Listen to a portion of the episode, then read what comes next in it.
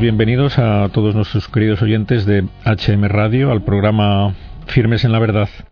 Los habituales aquí en el estudio y al otro lado del, del hilo telefónico, como siempre, nuestro invitado semanal. Esta vez tenemos al otro lado del teléfono y damos ya la bienvenida al padre Santiago Cantera de la comunidad de benedictinos del Monasterio del Valle de los Caídos. Bienvenido a nuestro programa, padre. Pues muchísimas gracias y muy buenas tardes. Es un placer tenerle con nosotros. Sabemos, aunque yo no he tenido la suerte de leerlo todavía, sabemos que es usted autor de una obra sobre los mártires de la Guerra Civil Española que se titula Así iban a la muerte. Usted, aparte de prior del monasterio, sabemos que es doctor en Historia por la Universidad Complutense de Madrid y querríamos saber en primer lugar qué les llevó a, a investigar sobre este tema y a escribir esta obra. Sí, bueno, la verdad que es un, un libro pequeñito, pero es un, un, libro propiamente de divulgación. O sea, no es un gran libro de investigación, sino un libro pequeñito y orientado pues al hecho de que pueda llegar a muchas personas y que pueda hacerles bien. No solo trata sobre los mártires, aunque la parte principal sí que recoge toda una serie de testimonios de mártires de la fe, es decir, que reúnen una serie de cualidades, pues que la víctima sea cristiana, que muera como víctima del odio a la fe, que acepte las torturas y la muerte por amor de Dios y fidelidad a Cristo y que además se manifiesta también en el perdón hacia los verdugos. Son las condiciones para la declaración de martirio. Buena parte de los testimonios pertenecen a, mártires con esta condición, eh, varios de ellos ya beatificados, otros en proceso de beatificación, y luego además he añadido otros testimonios también de personas que murieron en la guerra, no propiamente como mártires por una causa abiertamente religiosa, aunque sí eh, asumieron la muerte, eh, muerte violenta por asesinato, con una visión absolutamente cristiana de la vida o también combatientes que acudían al frente con esa visión cristiana, con esa uh, apertura hacia la muerte que les podía llegar, o también incluso algunos testimonios de, de, jóvenes que estuvieron cercanos a morir, pero que finalmente no llegaron a morir. Es decir, no solo son mártires o declarados mártires por la Iglesia, aunque sí constituyen una parte importante, y el resto son testimonios también de personas que murieron con, con una actitud pues casi martirial. Sí, que dieron su vida pues como testimonio de defensa de sus ideas principalmente religiosas, pero en algún caso también pues ideas sobre humanas, sobre la patria, la familia, etcétera, ¿no? Efectivamente, efectivamente. Varios de ellos, concreto, pues a lo mejor fueron juzgados y ejecutados más por motivos, por motivaciones políticas o vinculación al alzamiento nacional, pero también, desde luego, asumieron la muerte de un modo cristiano y aunque en, su, en estos casos no se pueda demostrar claramente que fue por persecución a la, a la religión, ellos desde luego asumían la defensa de la religión como uno de los puntos fundamentales por los que morían. Es realmente penoso el que estén creciendo generaciones de españoles que no sepan lo que pasó durante la guerra civil, principalmente centrándonos en que sería, bueno, es una gran fuente de, riqueza, de riqueza moral, de riqueza en valores que está quedando tapada pues por miles de motivos que ustedes quizás sepa sepa enumerarnos. El por qué está tan callado esto, por qué no se le da la publicidad necesaria en la enseñanza de la historia, en la enseñanza de la religión, en la enseñanza de las, de las tradiciones de nuestros mayores a sus hijos. Parece que esto fuera un tema tabú, el tema de, de la guerra civil. ¿Esto es bueno, es malo? ¿Por qué está así, en su opinión? Bueno, en, en, los últimos años, desde luego, la visión que se ha, se ha, reavivado mucho todo el tema de la guerra, del 36 al 39, pero se le ha dado una visión que ha intentado reescribir la historia en gran medida y ha sido además una visión sectaria que todos hemos conocido con, con episodios eh, lamentables, sobre todo en torno a todo lo que ha sido la ley de la memoria histórica, una visión sectaria, sesgada de solo una parte y con una falsificación de lo que fueron los hechos reales de la historia. Pero yo creo que incluso forma parte de todo un intento de reescribir la historia de España eh, desde sus mismos orígenes y negando lo que es la esencia católica de España, del ser de España. Y por eso mismo no solo se quiere reescribir lo que fue la, guerra, que, fue un, un, episodio en el que una de las motivaciones principales que llevaron a muchas personas a combatir o a morir, o ambas cosas, eh, fueron motivaciones de defensa de la fe o en otro caso, en otros casos de odio a la fe, sino que realmente quienes han propuesto realmente esta visión, este intento de reescribir lo que fue los años de la guerra, eh, años dramáticos, eh, evidentemente, son los mismos también que tratan de presentar una visión distinta de la Edad Media, presentando como malos, digamos, a los reinos hispano-cristianos del norte, o los que han tratado de hacer que nos avergoncemos por episodios eh, admirables como fue. Sin duda hay una falsificación, según nos ha dejado bien claro con sus palabras. ¿Cuál es la realidad que entonces interesaría que llegara a nuestros oyentes hoy en la radio? Cuál sería la verdad que tratan de ocultarnos y que es importante que tengamos clara respecto a lo que pasó en la Guerra Civil Española y por intentar una primera aproximación, por despertar inquietudes en algunos, en algunos de nuestros oyentes que nunca hayan oído esto, porque por desgracia habrá muchos que, que solamente hayan oído la versión esta deformada y falsa que se está intentando imponer o se ha intentado imponer en la última legislatura y vamos a aportar nuestro granito de arena a través de nuestro programa para despertar la inquietud diciendo lo que realmente fue eso según la opinión de una persona autorizada como usted que ha estudiado el, tema. Pues eh, efectivamente, la, la visión que se ha tratado de ocultar es todo lo que llevó a la guerra en sí misma y todo lo que, lo que se produjo en torno a la persecución religiosa. La guerra española fue provocada por diversas causas. Buena parte de ellas tuvieron motivaciones económico-sociales, laborales, laborales de, injusticias sociales, diferencias hirientes entre ricos y pobres, etcétera, que motivaron unas tensiones sociales que llevaron a unos odios terribles en la sociedad. Odios azuzados desde ideologías del odio, principalmente desde el marxismo, pero también desde el anarquismo y unas ideologías del odio que, por supuesto, esto no exime de culpa, también desde unas actitudes egoístas, tenían una gran parte de culpa en esas tensiones sociales, sino al revés.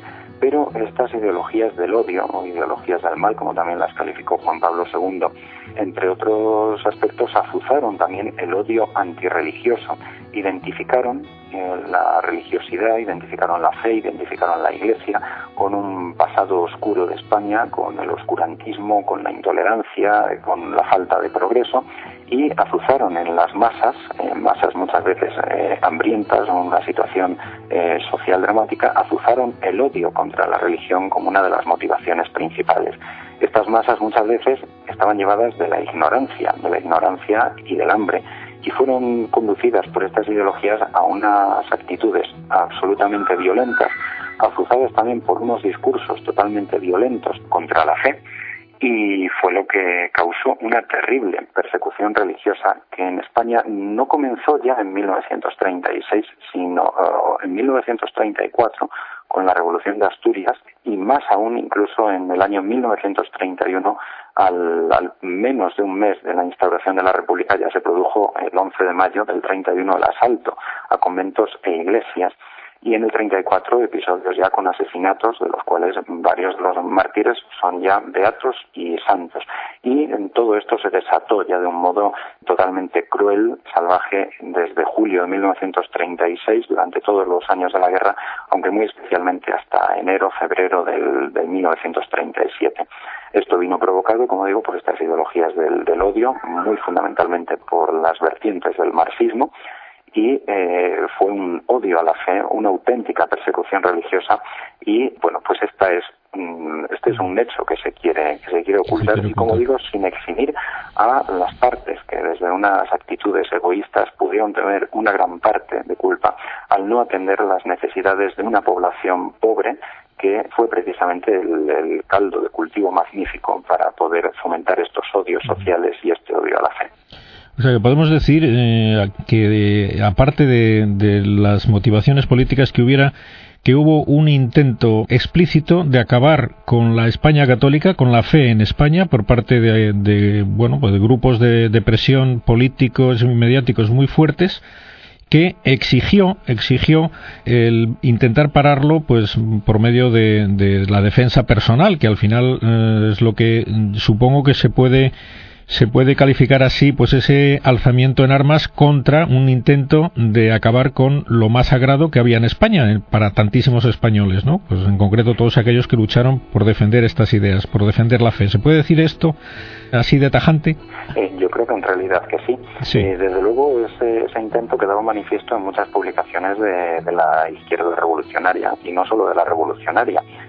frases famosas como España ha dejado de ser católica de, de Manuel Azaña pero también frases aún más, más ardientes, eh, más violentas aún, procedentes de, de, líderes comunistas como Joaquín Maurín, Andrés Nin, etcétera, o de muchas publicaciones, tanto socialistas como comunistas y anarquistas, que eh, lo que comentaban, comentaban a, a, los asesores soviéticos era que en España se estaba terminando con la Iglesia, se había acabado con ella, había sido una solución aún mucho más radical y mucho más eficaz que la soviética. Aquí se había acabado directamente con la Iglesia, con las iglesias, con los curas, con la fe.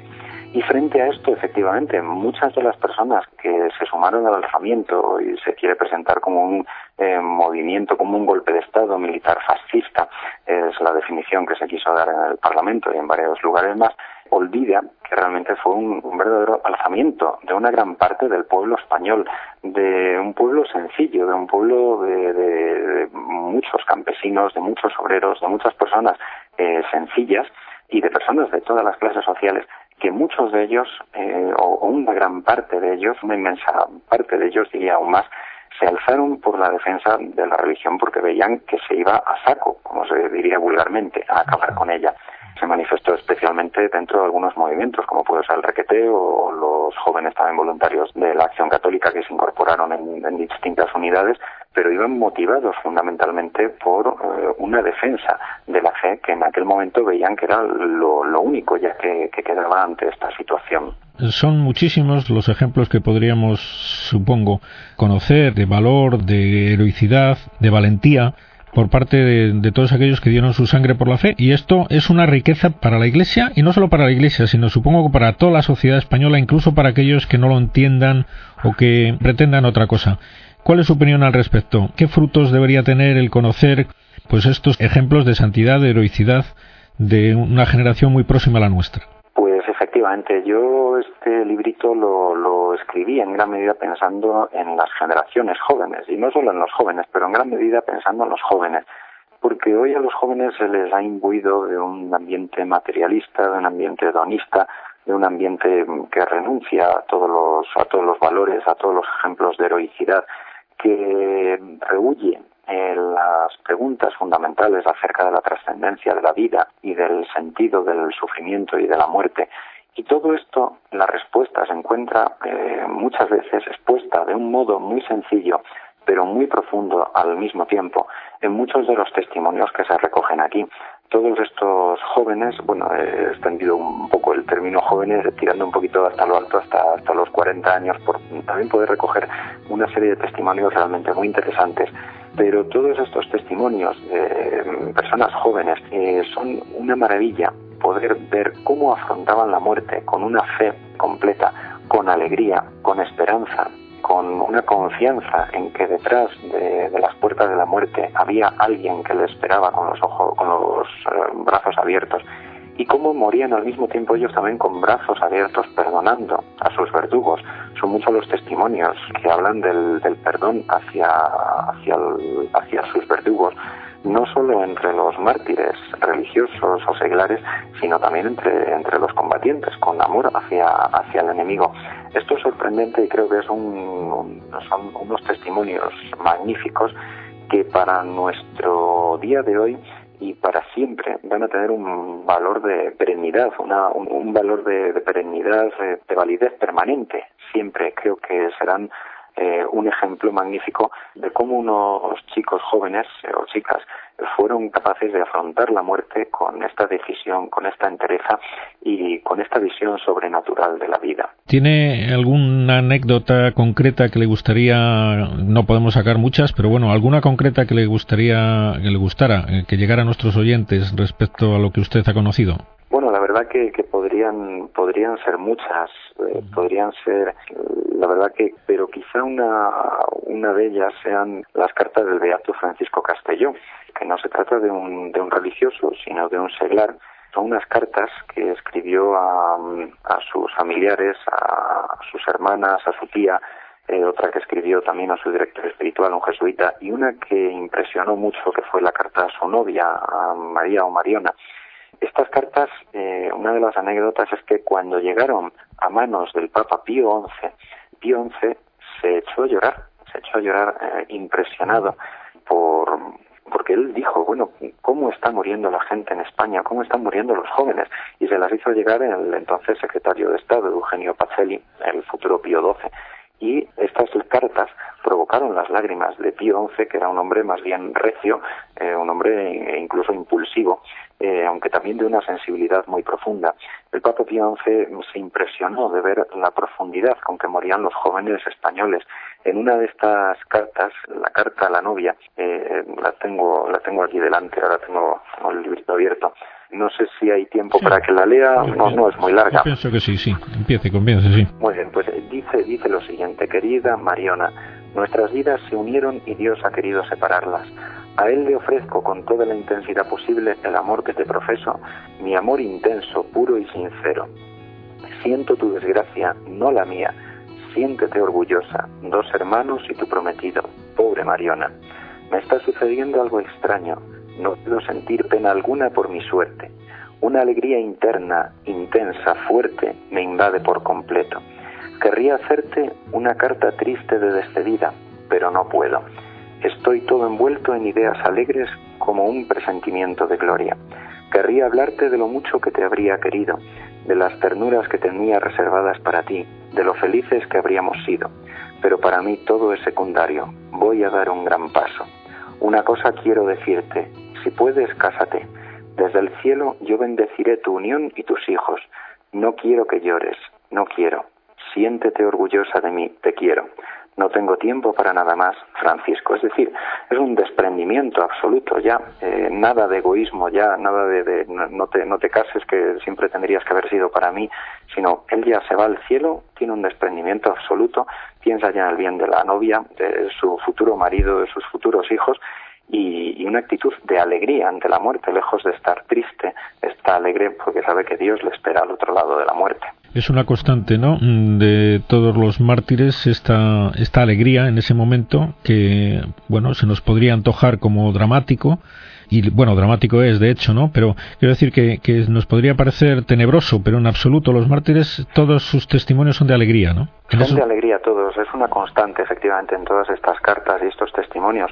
Hay unos casos que, como decíamos antes, no fueron juzgados por causas religiosas, por ejemplo, unos marinos de unos barcos que fueron luego encarcelados, estos marinos eh, de la Armada Española, en la cárcel de Málaga, y ellos fueron juzgados y, o condenados por sumarse al alzamiento, se les acusó de rebeldía.